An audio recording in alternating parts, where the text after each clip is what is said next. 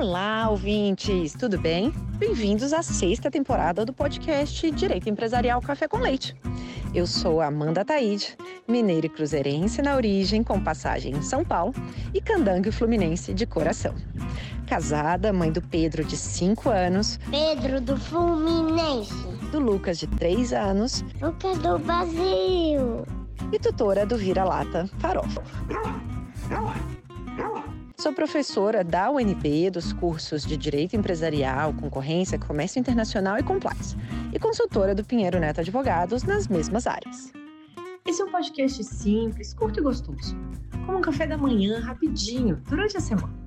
Nosso audacioso objetivo é ter uma biblioteca em áudio gratuito dos textos dos principais autores de direito empresarial do Brasil, para a gente poder aprender ouvindo com suas principais ideias e teses jurídicas. Eu recordo a vocês que cada temporada segue sempre a mesma cronologia do meu programa de curso da UNB. Ou seja, a gente começa com teoria da empresa, passa por fundamentos do direito societário, segue por limitada e fecha com SA. Pegue então sua xícara de café com leite ou chá, seu tênis para fazer exercício físico e cuidar da saúde, ou então seu fone de ouvido para ouvir no seu meio de transporte diário. Vamos comigo então para a próxima xícara de café com leite?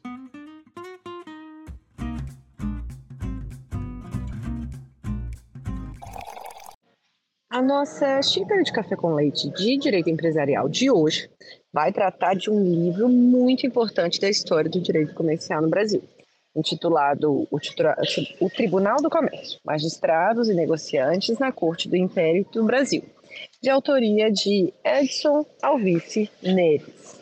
E para isso a gente vai ter a alegria enorme de contar com a participação do próprio professor Edson Alvice Neves para comentar o seu livro.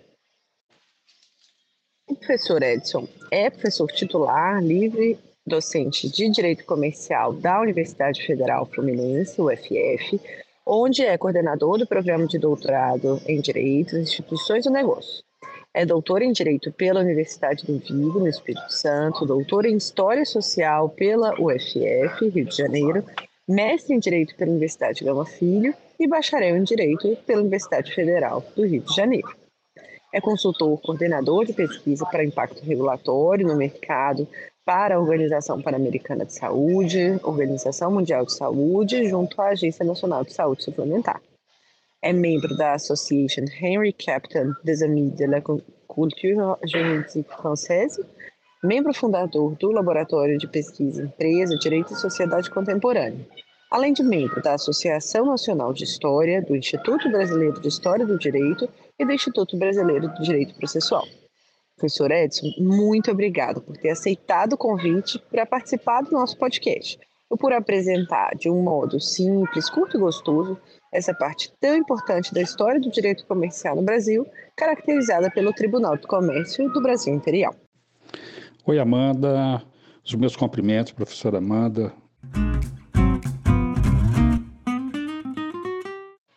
Professora Edson, então conta pra gente, de onde que surgiu essa sua inquietação e a sua vontade de elaborar esse livro sobre o Tribunal de Comércio? De que modo esse livro marcou a sua trajetória acadêmica e profissional? Professora Amanda, os meus cumprimentos, obrigado pelo convite, por esse bate-papo, meus cumprimentos a todos. O, o, que me levou a fazer essa pesquisa, que saiu com o livro, já é um livro com alguns anos já, é um livro de 2007, foi a, uma série de reportagens lidas, tanto no Jornal do Comércio como na, no noticiário internacional, sobre uma insegurança acerca das decisões judiciais no âmbito comercial é, aqui no Brasil e o que levava é, é, vários investidores a terem dúvidas sobre trazer os seus negócios para o país. O, e a indicação dessa insegurança era por uma falta de uma justiça especializada. Daí o interesse em conhecer esse importante tribunal na nossa história.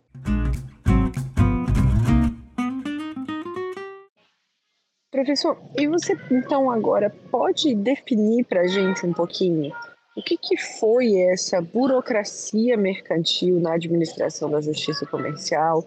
qual que foi a definição do que, que foi denominado, então, Tribunal de Comércio, Tribunal do Comércio aqui no Brasil Imperial.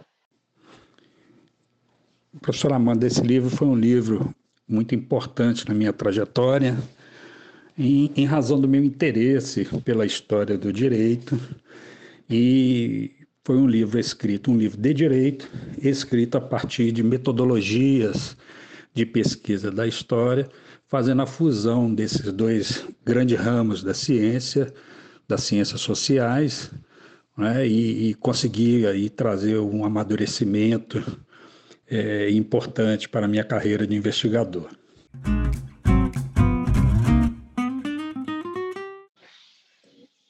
E o senhor aborda, professor, no capítulo 4 do seu livro, a discussão sobre a criação do Código Comercial e as questões que surgiram no Brasil nesse período, como o Código de Saquarema, pluralidade dos regulamentos comerciais.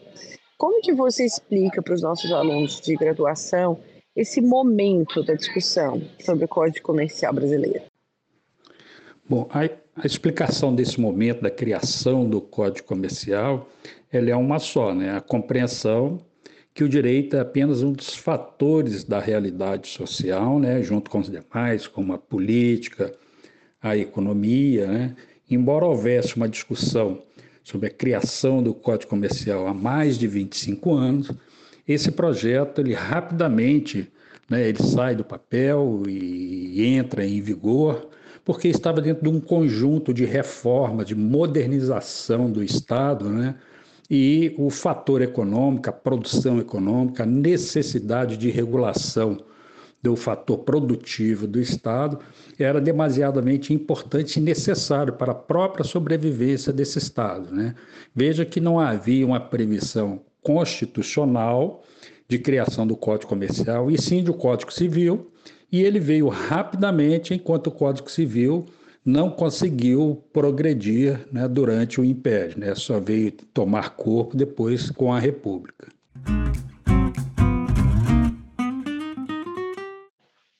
E para a gente entender um pouquinho dessa história, né? Quais eram as atividades mais importantes do Tribunal do Comércio? Ah, por que, que esse é um período tão relevante da história do direito comercial no Brasil? A questão da justiça especializada é, é, é uma questão que, que nos atormenta até hoje. Né? Veja que a maioria dos países mantiveram os seus tribunais de comércio, né? alguns, inclusive, é, é, até na própria estrutura, né? na própria estrutura do, do século XVIII, século XIX, com seus juízes leigos, seus juízes comerciantes, como é o, o caso da França, por exemplo. É, e, e, no Brasil é, é, é, simplesmente se acabou o Tribunal do Comércio, mas atualmente veja que há um movimento de criação de varas especializadas, de câmaras especializadas né, em diversos tribunais. No Rio de Janeiro, por exemplo, a, as varas especializadas é, são responsáveis é, é, é, para dar os contornos que foram dados à lei de falência, por exemplo. O mesmo ocorreu em São Paulo com as câmaras especializadas no Tribunal de Justiça, né?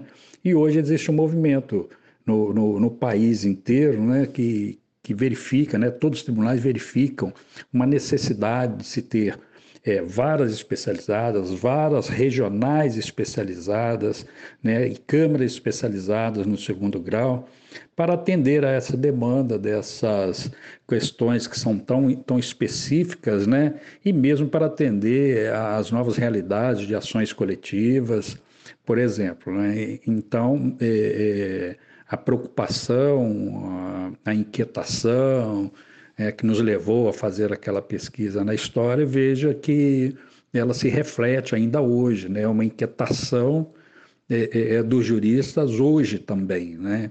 de forma que, embora estejamos falando de uma realidade né, do século XIX, é, é, a inquietação perdura né, e a busca perdura ainda para muitos. Né?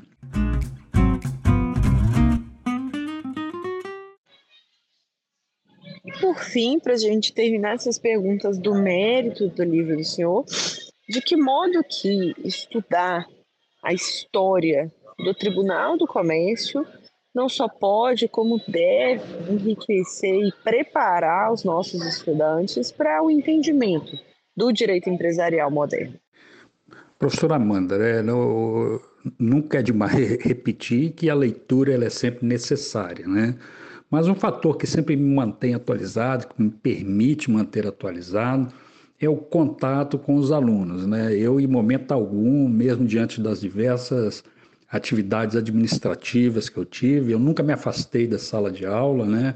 E, e, mais ainda, eu nunca me afastei dos grupos de pesquisa, né? Então, sempre os grupos de pesquisa, com encontros semanais, com seminários realizados, com troca com, com os alunos, com os pesquisadores, né?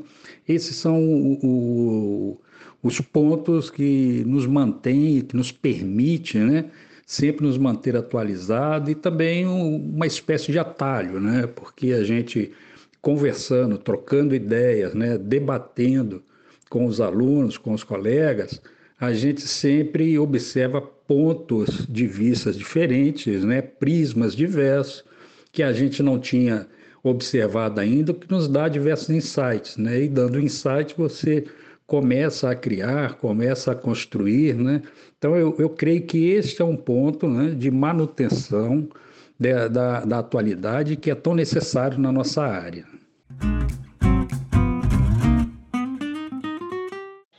Caminhando para o final do nosso episódio, continuando aqui uma tradição do, da temporada passada, é, qual que é, foi o não mais importante da sua trajetória que você considera ter sido relevante para que é, você tivesse alcançado a trajetória que você é, caminhou ao longo dos anos? Professora Amanda, eu pensei aqui e não consegui imaginar qual tinha sido esse, esse não tão relevante, né, para é, dar uma alterada, uma reforçada na nossa trajetória porque a, a, nossa vida, principalmente a nossa vida profissional, ela é formada de tantos nãos, né? São tantas tentativas, né? Tantas buscas, né? E que a maioria delas, na realidade, é, a gente recebe não, né? E eu sempre entendi esse não como sendo o, é, é, é, uma falta de momento, que o momento ainda não havia chegado e a necessidade de se preparar se estruturar melhor né, para alcançar seus objetivos. Então, eu não me lembro de nenhum não que tenha alterado o meu percurso ou que tenha me levado a fazer uma outra situação. Né? O, a minha trajetória profissional, minha trajetória acadêmica, ela sempre foi marcada por tenacidade, por insistência, por, por trabalho né? e, e perseverança. Então, assim, não existe um não, existe um, um conjunto de nãos né, que a gente recebe todos os dias e que esses nãos, na realidade, né, é apenas um marco que a gente está no caminho que devemos seguir, que devemos corrigir as rotas para atingir os nossos objetivos.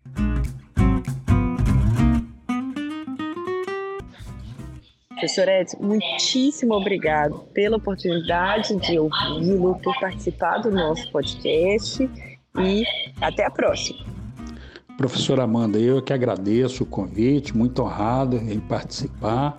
Estou sempre à disposição, tá? E espero que tenha que tenha atendido, né? Que tenha sido a contento, tá? Muito obrigado, um abraço a todos, abraço aos seus alunos, aos nossos alunos, né? E até a próxima.